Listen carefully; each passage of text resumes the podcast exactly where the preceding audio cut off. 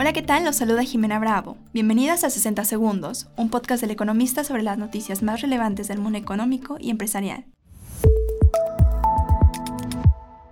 En primer plano, la segunda sala de la Suprema Corte de Justicia de la Nación concedió el amparo a seis empresas y declaró la inconstitucionalidad de los cambios a la ley de la industria eléctrica, los cuales favorecen a la CFE por sobre los privados que generan energía eléctrica. Finanzas y dinero.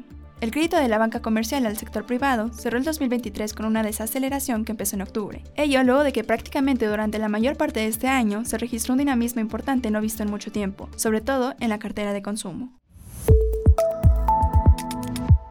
Política y sociedad.